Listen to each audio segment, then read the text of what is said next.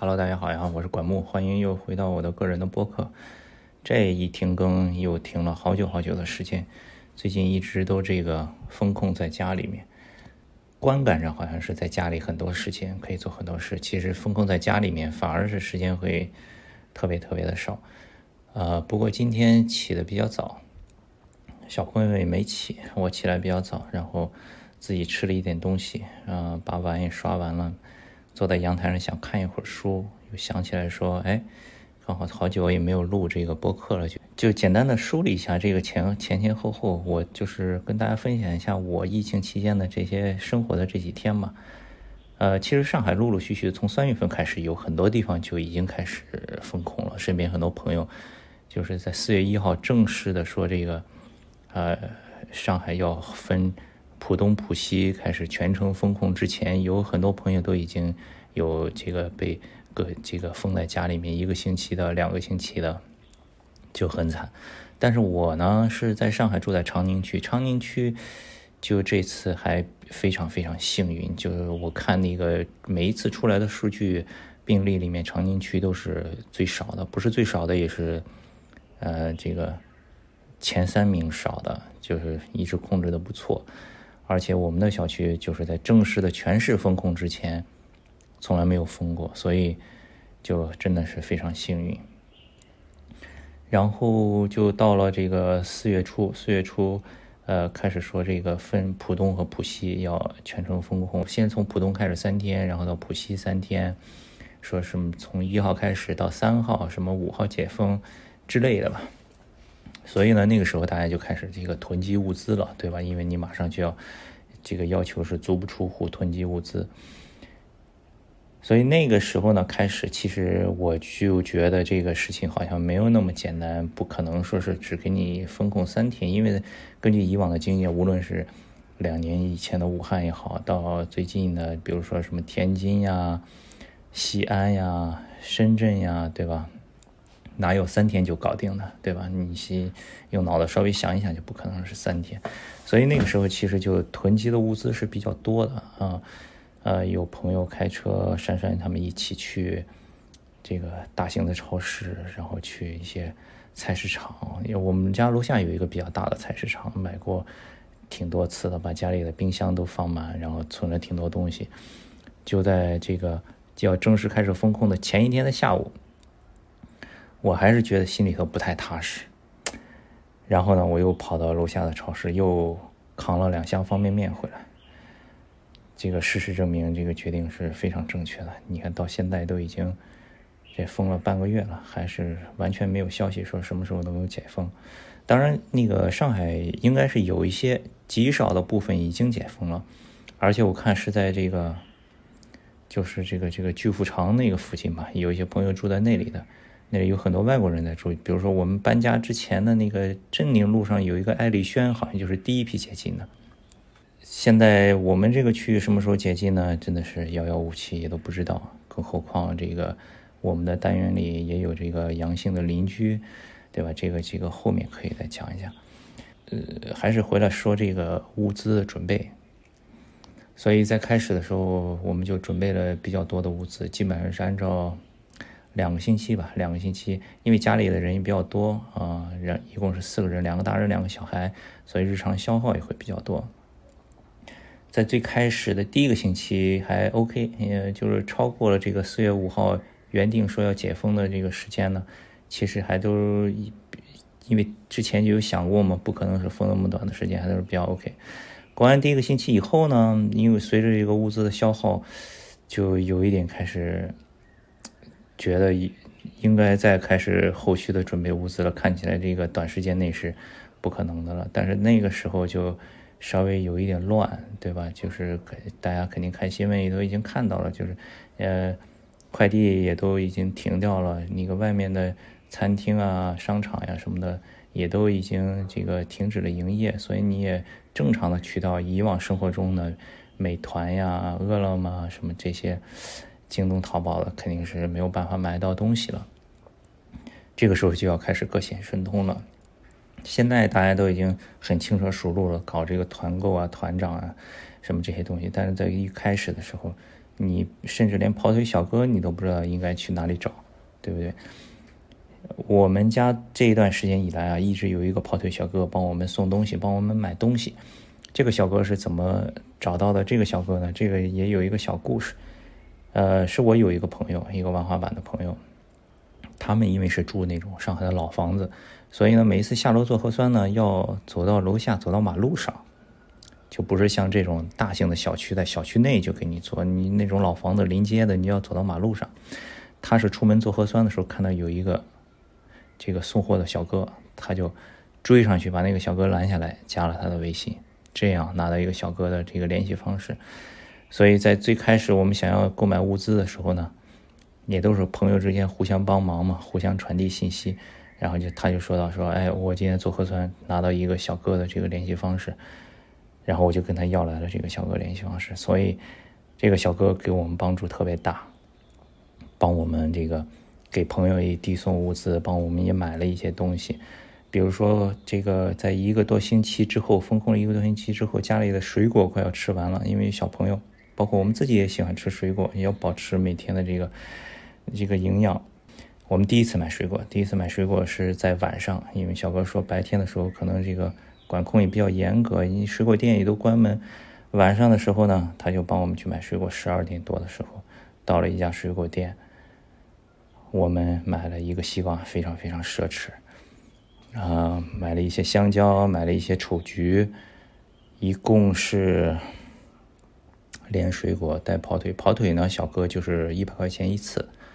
基本上好像都是这个价格。因为我期间有给朋友送过东西。在大达上叫那种同城的闪送这种，你小费只要加到一百左右，基本上就能够交得到。呃，一共那那次买水果一共是花了六百多块，对，有有有一点夸张，这个就是非常时期，真的是没有想到。呃，是再后来呢，就开始这种团购了。团购呢？我昨天发微博的时候也提到过，说珊珊后来因为要，昨天我发微博的时候也提到过，珊珊后来就主动提出来说，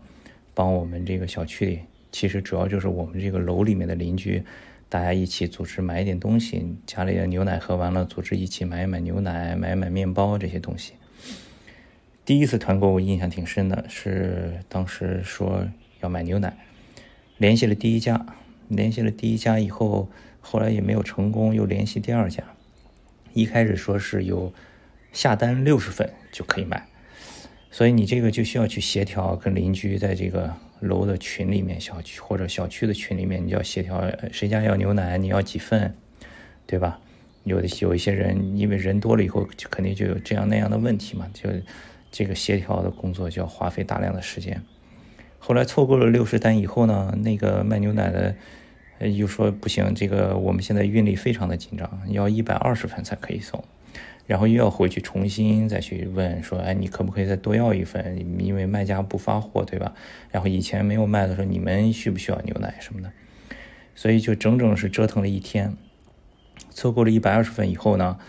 这个卖家说，哎，没货了，又发不了了，所以就整个第一天团购的时候，就等于是什么也没有买到。呃，然后之后呢，反正陆陆续续的后后面就稍微顺一点，呃，陆陆续续的买到了几笔物资，反正各类的都有，有鸡有肉，啊，有牛奶等等的吧。现在的生活基本上就是靠团购，像我们这种比较大型的小区啊，就是稍微还好一点，因为你邻居多，总归是凑个几十份、一百份还是能凑得出来的。有一些朋友呢，因为上海有很多这种市中心的老房子，对吧？我们以前也住过老房子，但住老房子那种呢，你的邻居啊，都是这个老叔叔、老阿姨，本身这个用手机就用的不是很熟练，所以你要跟他们在微信里面沟通买什么东西啊、付款呀，对吧？有一些什么接龙呀，就是就是没有办法搞，所以他们团购就买不起来。你就算是有两三个年轻人，你也不可能两三个年轻人去下单一百二十份的牛奶，你回来怎么喝，对吧？都浪费掉了，而且现在价格也比较贵，这个就很麻烦。所以这个时候跑腿小哥也就发挥了作用。我们有几个这样的朋友，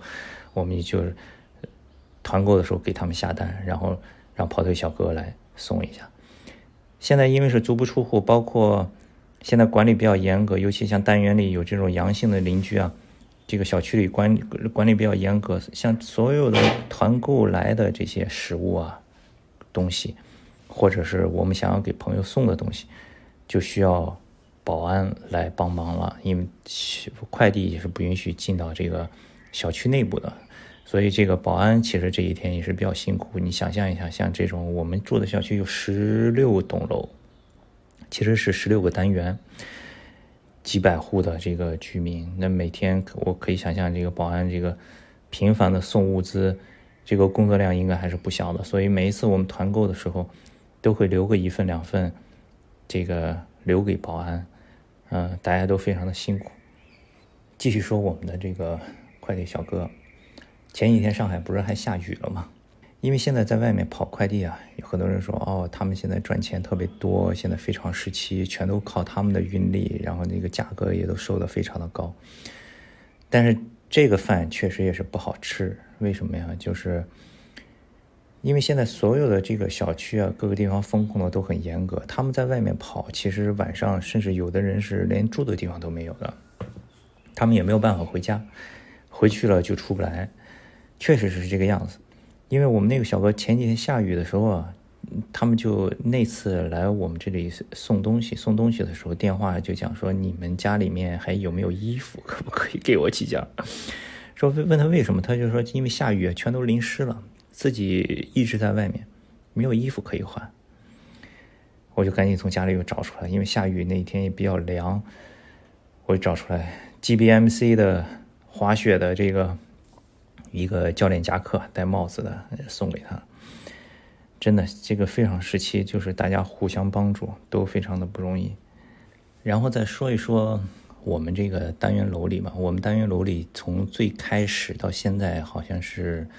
有三户邻居是查出来有这个阳性，到目前为止，有最早发现的那户已经被转运了。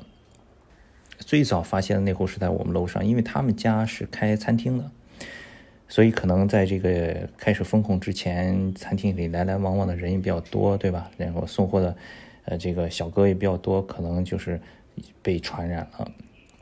所以封控开始不久，做了这个小区的集体的核酸检测的时候呢，就发现说，哦，他们家有这个阳性，有阳，但是这家其实跟我们关系还是比较近的，因为他们家小孩比较多啊，而且。有这个呃比较小的小孩，跟我们的这个妹妹豆沙包年龄也相仿，平时的时候呢也都会在一起玩，所以他们家发现以后呢，我们就赶紧把家里面能找到的这些以前平时备的这些小孩降温的药，口服液也好，这个额头上降温贴也好，都找出来都送给他了，这个以备不时之需。同时呢，因为珊珊在负责我们单元里的这些邻居的这些团购啊什么的。所以也都会帮他团购，团购好了的物资呢，每一次我也会给他，就是送到他们家的这个楼层。从他们发现到一直被转运，其实还时间挺长的，差不多得有十天，我感觉。其实到最后通知要来转运，来转运他的那天呢，之前的几天他们都已经好了，就没有什么症状了。呃，到转运后第二天，微信上说。这个检测已经是阴性了，但是目前也还没回来，而且听说他们被转运的那个方舱的条件也是非常的差，嗯，希望他们也能够早点回来吧。呃，这个是最早发现的，然后就是我们楼下，呃，下面的有一家，就是之前也是我们这个单元里的志愿者，也就是帮忙一起分物资什么的，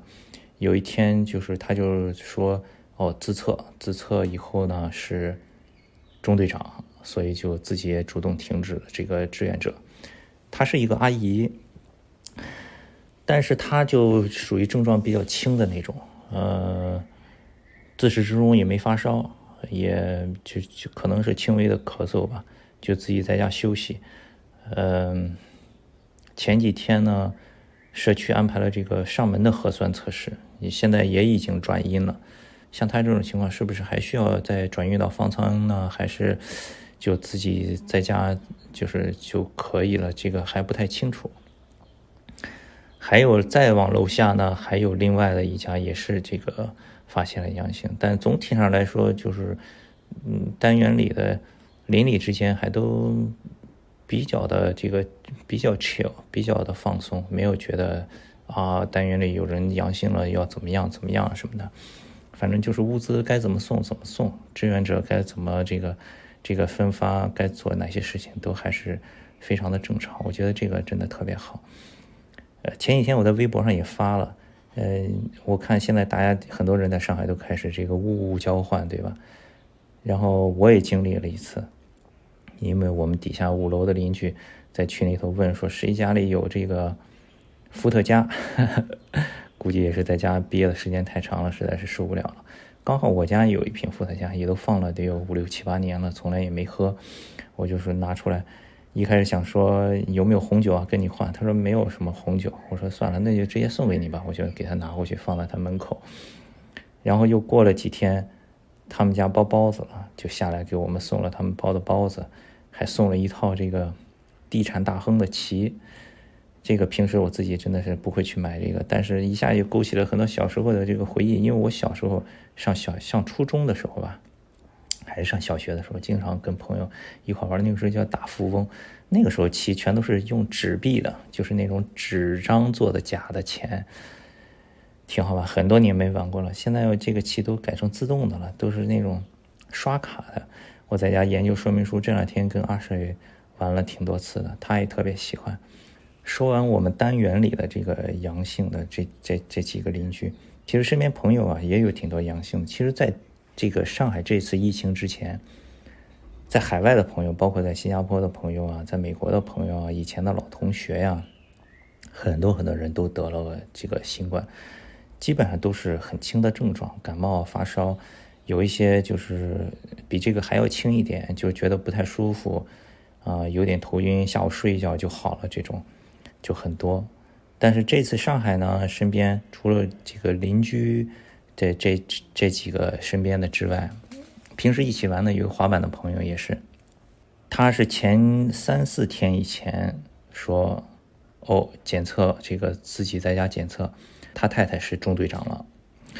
然后又隔了一天说他的小孩，他小孩差不多有也差不多三岁两三岁，也已经是中队长了，然后就在家里这个自我隔离啊，因为现在上海。应该是这个方舱的容纳呃数量也不够，这个转运力量也不够，所以进应收尽收应该是没有那么快，所以大部分的得了阳性的都得自己在家里面休息一下，然后等到社区什么时候安排了疾控中心会通知你，然后来把你呃这个带到方舱，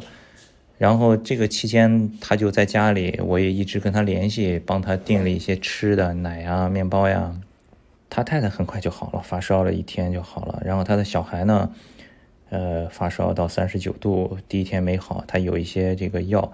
然后昨天前天晚上问我还有没有药，我说我家里的这个小孩退烧的药都已经给我邻居了，我帮你问一下。然后我就让珊珊在我们的这个小区的群里问了一下，刚好十号楼有一个邻居，他们说他们家还剩下半瓶，然后又找到之前我提到那个跑腿的小哥，赶紧把这半瓶又给他送过去。送过去之后，就过了一晚。昨天我在问的时候说已经退烧了，现在也已经好了啊。但是测试自己测试抗原还是两条杠，所以可能还要再过几天才能转阴。呃，但是呢，你看他太太和他小孩都是阳性，但是他自己照顾他太太，照顾他的小孩，他们同吃同住在一起，他自己到现在都没事，还是一条杠。所以这个。病毒的传传播还真的是有点奇怪，是分人啊，有的人重，有的人轻，有的人就是也传染不上，这个就是，所以总体上来说，真的重症非常少。你看官方公布的数据，十几万、二十万重症都是个位数，非常非常的低。大家不要 panic，不要紧张，真的不要紧张，不要自己吓自己。就算是你被传染了以后，会有发烧的症状。烧到三十八度，烧到三十九度，其实这个也不是非常离谱的事情。你平时重感冒、流感、发烧也是三十八度、三十九度，嗯，吃一点退烧药控制住，过去马上就好了。但是这个期间，我们比较担心的是什么呀？我们最担心的其实就是，千万不要生病，因为现在因为风控，你去医院看病是非常非常难的。家里可以想象，如果有老人有常规基础病需要长期定期治疗的那个群体，现在真的是非常非常的痛苦，非常非常的难。我举一个小例子，那天晚上吃带鱼，这个社区不是也发了带鱼吗？我们自己也团购了一次。吃带鱼吃的时候，突然妹妹说啊卡住了，疼。我天，吓死我了，一身冷汗。这个时候，如果你真的嗓子里卡了鱼刺，你都没有办法出小区，也没有办法去医院，你这怎么办？这就真的是干瞪眼了。所以从那以后，我说咱们这个期间也不要再再吃这种有刺鱼了，尤其是小朋友。呃，听这个节目的朋友，你们也要注意一下，这种尽量的把生活中的风险控制到最小吧。这个时期真的是没有办法。然后就是小孩子，现在全都是上网课。多少报的幼儿园也有网课，每天早上会带他们唱唱歌、讲讲故事，啊，然后阿舍的学校就按照学校的课表，每天有不同的课，什么数学课，这不同的课程，英语课。然后不上网课的时间呢，他们就会自己玩，所以这个时候。看出来有一个兄弟姐妹还是蛮好的，自己两个小孩可以一起玩。平时的运动我们在家也都一直在坚持，每天都会做 NTC，然后做各种不同的运动。在疫情之前，我还在那个阿波罗给，就是我之前上拳击课的俱乐部给阿舍报了一个儿童拳击的班，一节课还没上就开始封控，开始疫情。现在也都改成了网课，就是。每一个周末，教练会通过视频远程的带着小孩子运动一下。平时呢，阿石也会跟着我和珊珊一起做各种不同的运动。风控这十几天以来，我降了一公斤，掉了一公斤。呃，生活上尽量的保持规律。好了，阿婶现在也已经睡醒了，然后我要帮他弄一弄他现在正在拼的一个。小玩具，今天就先聊这么多吧。也希望这次疫情可以快一点过去，恢复正常。如果还能恢复到以前正常的样子的话，好，谢谢大家收听，我们下期再见。